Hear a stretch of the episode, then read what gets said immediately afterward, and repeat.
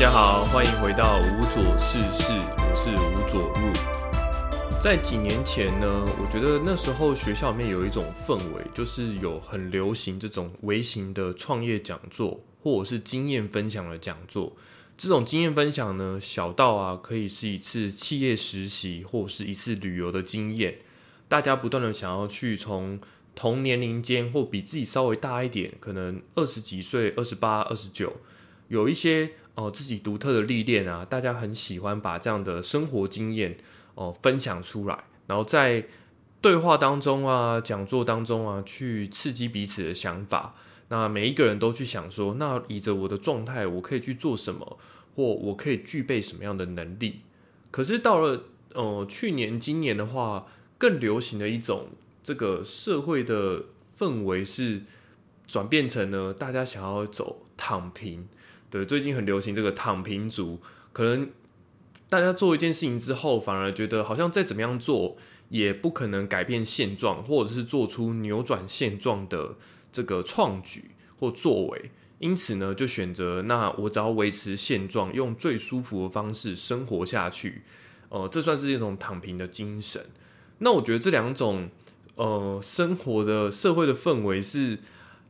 两个很大的极端，这样，所以我就在想说，为什么会大家会有做出这样的？调整呢，或者不知不觉中，哎，我们的社会为什么会变成这样？那在呈现出这两件事情是极端的不相同的同时呢，我自己分析的时候。我也会想说，那么这两件事情呢，有没有什么样的共通点呢？以下呢，算是我自己的一点这个推测或想法，就是啊，以前呢，在这种开发跟造就，或者说这种小小团体的讲座啊，创业里面，很常可以遇到一些同学或生活中遇到那种充满热情的朋友，他们的那种热情呢，是今天不论你接收到给我什么样的知识或者是学问或经验，我都照单全收。我希望让自己可以尽可能的去扩充自己。然后像海绵一样，无论是有趣的啊、次文化啊、特殊的经历啊，或者是很励志的这种刻骨铭心的这种挑战，当成自己呢人生的一种养分，所以不断的累积在自己的身上。可是啊，我觉得难免会有遇到一些人，就是他们在这样子不断的去扩充自己的过程当中啊，他们不了解我这么样做的目的是什么，就是我我是为了什么，我要这么努力，然后要这么辛苦的去做。所以我觉得，久而久之，为什么今天的社会氛围变成有人开始慢慢的倾向很想要躺平？我觉得另外一个目的也是，其实躺平也是一样啊，因为你不知道你要为了什么样的事情努力，或者是如果你想要为了某件事情去努力的时候，那件事情困难到啊，你很明确的告诉自己说，我就是做不到。所以啊，我虽然想做那件事情，可能拥有很高的收入，然后找到很好的对象啊，哦，或者是想要买下真的很。拥有很棒的物质生活，可是你知道哦，你自己的现况或自己的能力是没有办法去拥有这些东西的时候，那你就觉得，那当然我有我的理想，但是呢，我可以选，我也可以选择躺平来维持现状。有的时候不太知道说到底是要为了什么事情而努力，有什么事情是在我的能力范围内，而且值得我计划性的。去完成那件事情，这个我觉得是在以前的那种讲座时代，或者是说现在这种躺平的时代里面呢，一个蛮普遍的现象。就像可能社会里面呢，以前流行这个跑步啊，然后骑单车啊，慢慢的开始有登山啊，呃，重训啊，就是等等有不这个整个流行的趋势有在变化。可是你会发现呢，如果只是跟着流行去做的人啊，会有一个问题，就是他不太知道。可能他从事这些活动的蛮重要的元素是社交需求，这个社交需求包含跟朋友一起做，或者是只是很单纯的，诶，大家都要谈论这件事情，分享这样的资讯，那么我就去记录一下我自己做这件事情的过程啊，我跑步了，我今天跑了十公里，然后就放在社群上跟大家分享。我今天骑脚踏车从哪里骑到哪里，跟大家分享。我今天啊，这今天又重训了，然后呢，把这些东西去跟大家分享。那其实一件再怎么样有益处、有很不错的事情啊，如果你没有一个目标的话，我觉得做到后来的时候啊，难免会陷入一种我把它称为呢造就者的迷惘。造就者的迷惘是什么呢？因为你很清楚的知道你在做的过程当中啊，你已经提升了哪些能力，你确实有很明显的进步。但是啊，针对如果想要让，比如说以健身来说，你想要让你的体态或让你的状态啊变得更好一点。这样的话，其实这个东西是你要为了维持自己的身体在那样的强度，其实要付出的努力是非常大的，包含了饮食跟训练的这个频率啊，要拉得更高，而且这个频率是不不能被打破的。一旦被打破的话，你这个状态呢，可能会就是没办法维持这么大的强度，甚至很快呢就会回到原本的状态。所以我觉得那种精神压力也会很大，然后包含给内心的那种疲惫感吧。因为你不知道你做这件事情呢是为了什么目的，你要把自己的身体变得这么强壮，或者是跑步，我是为了什么目的要跑得这么快？如果你没有那个目的的话，就很难支撑你啊继续做这件事情。所以我把它称为呢造就者的迷惘。那回到一开始说的，嗯，我觉得我自己在国高中啊，或者是在嗯大学阶段里面。的确，每天都接受很多师长的资讯，告诉我们说啊，你对这个科目啊，对这个学问不够理解啊，应该要更多的去学习。来到教会之后呢，其实牧师们也会告诉我们很多关于自我造就的重要性，为什么要造就自己。所以我觉得在这样的启蒙下啊，我自己也是一个很愿意自我挑战，然后很愿意呢去自我开发的人。有经历过很多有趣的事情呢，可能以前在文章中有跟各位分享过。那有些呢，也可以以后的在节目当中呢，来持续的跟大家提到，嗯，蛮显而易见的，可以看到自己在各个领域当中的成长跟自我突破的部分。哦，现在已经出社会工作了，然后工作时间呃拉长之后啊，我觉得我自己也难免啊，在很多事情上也会陷入一种就是造就者的迷惘。它不代表说是我已经做的非常的厉害，而是我也会想说，我要怎么样把我现在所做的事情去做得更好。哦，也许是依着我每天所面对的工作，或者是依着整个职涯来看，我怎么样把自己具备到更好，以至于我能够胜任下一份待遇更好，然后更好的职位。其实这些东西也会在生活中成为我的一种困扰吧。哦，以我现在这样子已经是上班族的身份去听牧师们再次跟我们说要造就的时候，哦，我自己也会常常陷入一个这个疑惑当中，就是那么还有什么样的，还有哪些部分？我应该要去造就，我应该要去修造自己的部分是什么？这样不太容易找得出可以修到自己的部分是什么。那这个转泪点呢，就是在哪里呢？就是在某一次呢，也是十月的时候做礼拜的时候，牧师们去跟我们分享说啊，对于有信仰的人来说啊，到底信仰的终极的目的是什么呢？啊，有些人会说是相信神的关系可以领受救援啊，可以进入天国啊，啊，有各式各样的部分。呃，想要去可以去表述，但是我觉得从呃更直接直观的一个方式来说，就是学习信仰的过程当中啊，不单纯只是为了追求呃肉体的这个成功而已，而是也追求呢永恒的价值。这永恒的价值就包含刚才提到嘛，灵魂被救援啊，进入天国啊。所以啊，为了追求这个永恒的价值呢，就会在上教会的过程中，最先要去。具备一个部分，就是除了你肉体当中具备很多的能力啊，很有才华之外呢，有一个部分就是修造自己的内心。那在修造自己的内心的基础之上呢，可以去修造自己的灵跟自己的魂。这我觉得是在教会当中很努力去提倡的部分。那在这次的礼拜当中啊，这个牧师分享了一个概念，让我也跟我自己的工作经历吧，有做一个很深刻的结合，所以让我特别印象深刻。牧师说啊，如果最后啊，我们肉体结束之后，人呢只会剩下我们的灵魂的话，这个肉体它的价值或它的意义是什么呢？那牧师就举了一个比喻，叫做这个修魔跟铸魔的这个原理。那在正道当中，其实牧师说的是这种雕像的雕塑的这种铸模，也就是说，你要先制作一个翻模啊，得到一个外壳，那最后呢，可能透过金属灌浆啊、石膏灌浆啊，你可以得到里面的雕塑。哦，这说明的是这个部分，但是因为我觉得，因为自己的工作性质的关系啊，但凡啊，各位在生活中看到这种大量生产的，不论是呃金属加工啊，或者是塑胶啊、消费性电子啊等等这些呢，它是需要量产上、工业上啊量产去组装跟加工的这些产品，包含呢可能最简单的，比如说电视啊、冰箱啊、手机啊，可能汽车、摩托车，可能你家里面的。呃，可能电风扇啊等等的各种各式各样的这种产品，不一定是科技产品呢，也有可能一些传统的生活中的消耗品。他们要在量产的过程当中啊，一个很重要的部分就是要去铸造模具，这样的话你才可以大量的去复制。比如说，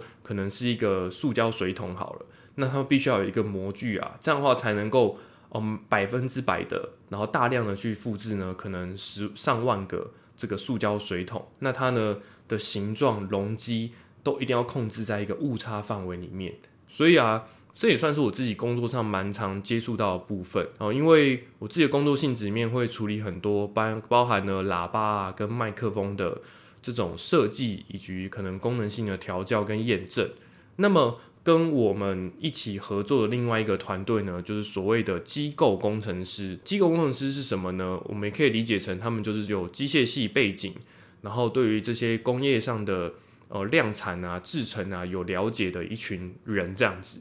那么这些机构工程师啊，就会帮助我们去设计，比如说喇叭的它的外形啊、外壳啊、音箱啊，或者是这个麦克风也有它麦克风的这个外形啊，要怎么样让这个麦克风可以接收到外界的声音，然后进入到这个麦克风的振膜里面哦。有一些部分呢，都是要需要这个机构工程师呢协助我们去设计的。那设计好之后呢，就会有所谓的试量产。也就是呢，试着做出一些样本样品来啊，让我们去验证它的功效。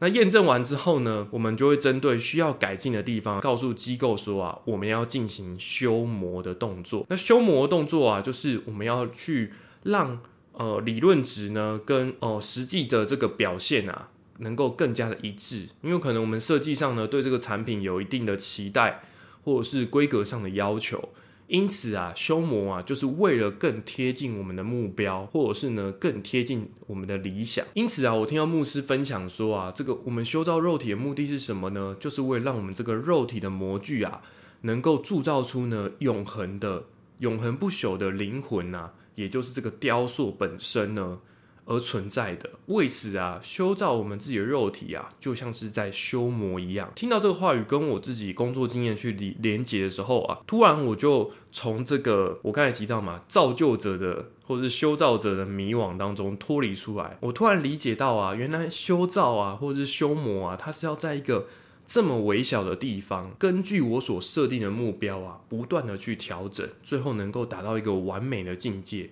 这个啊。就是修造的目的跟修造的方法，我突然很深刻体会到这件事情。这边我工作上啊所做这个修模啊，就是它的修模啊，跟哦我们刚才讲到这种啊，如果只是啊我没有什么能力啊，我这个技能什么都不会，然后我要去学一个全新的技能，其实不太一样。修模式呢，你已经有了大致上的这个形象跟模样了，在这个基础上，你要去做这个微小的调整。那在我工作上所接触到这个微小的调整呢，它的这个微小程度是多么的这个精确呢？它有一个单位叫做 mil，那英文的缩写叫做 mil，那中文的话呢是写作秘密的秘，耳朵的耳，一 mil。那如果行话的话，我们会说它是一条，就是一条这样子，就是可能这个公差或误差呢，可能是一条。它换算成 mm 的话呢，是零点零二五四 mm。那我们就把它当成四分之一 mm，也就是一米尔呢，它的长度，这是它的长度单位的意义是这样。那么我们在修模的时候啊，最常使用的单位呢就是这个一米尔。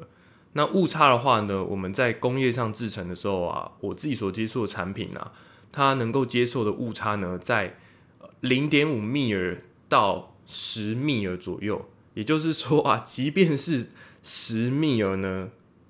它大概也是零点二五 mm 这样子，就是其实是一个非常小的这个尺度。在这个情况下，我们去调整这个我们所设计的模具啊，或者是呢，可能两个元件之间它要彼此去组装嘛。那么我们知道量产的时候难免它会有误差，它误差可能是我们刚才提到可能是五米尔或一米尔，有这个模具在生产的时候它的量产上的公差。那为了让这两个零件呢，能够这个严丝合缝的毫无误差组装在一起啊。有的时候我们会选择一些具有缓冲性质的这个小小零件啊，去做两个零件之间的结合。那这里面的话，就常用的话，包含了胶条、呃橡胶跟泡棉。那这些东西呢，它都有不同程度的可压缩性。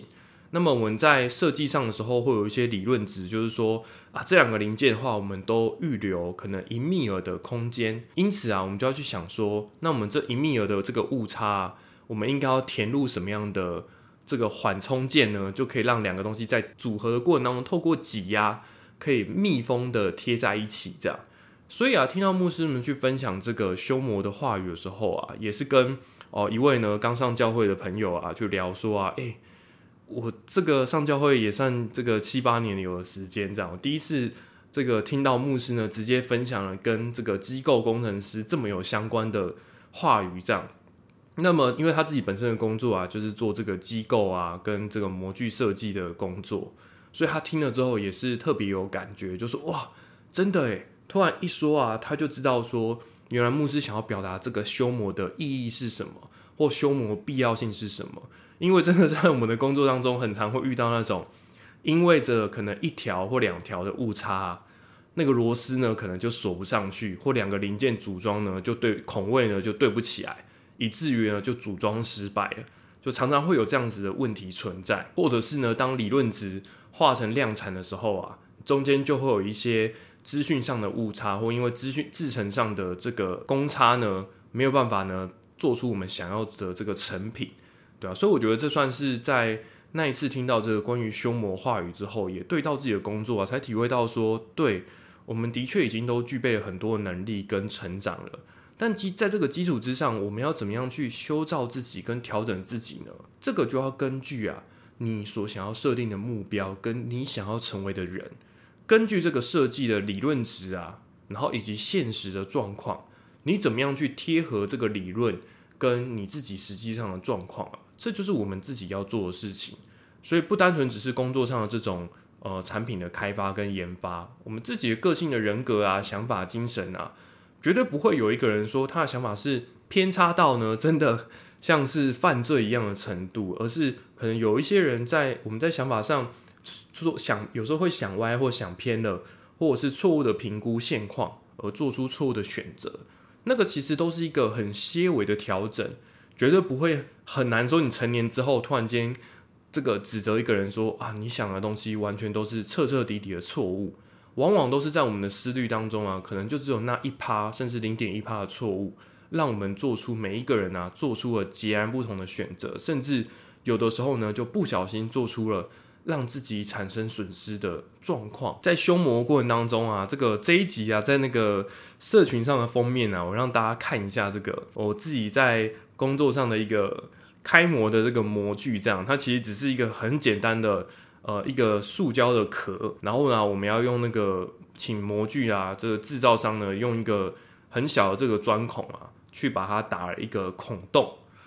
就做这一件事情。这样，那这个孔洞呢，虽然大家看到可能图片上会是一个很大的洞，那这个洞啊，其实它的尺寸啊才四十米尔，或者说我们说四十条。对，所以就是约呢，以 mm 的这个这个洞呢，就只有这么大而已，这样就大概是以 M N 的这个洞。但是啊，这个洞啊，里面呢就很容易在钻的过程当中，可能因为这个，我们可以想来是一个很小的钻子。那这个钻子呢，其实是没有办法会有些微的晃动跟震动，以至于啊，它钻出来孔孔啊，这个塑胶的孔洞啊，并不是圆滑跟规整的。对，所以。